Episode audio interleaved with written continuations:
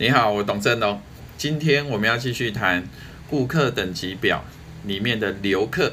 我们之前介绍了奥客、网客还有访客。好，现在呢，当有人来造访你的网站或是造访你的店面的时候，其实最重要的，除了是把它变成顾客之外，但是你会发现呢，绝大部分的人呢，来只来到你的网站呢，或者来到你的店面，只是逛逛。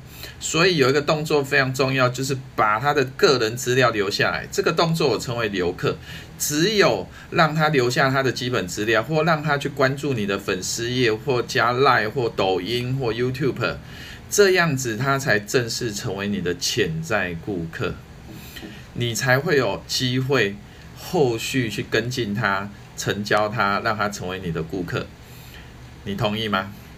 我们下次再见，拜拜。如果你想要透过网络行销卖更多，欢迎现在就上网搜寻超人行销。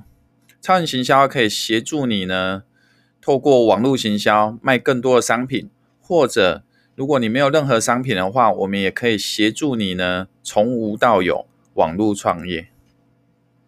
那现在就上网搜寻超人行销，我们到时候见喽，拜拜。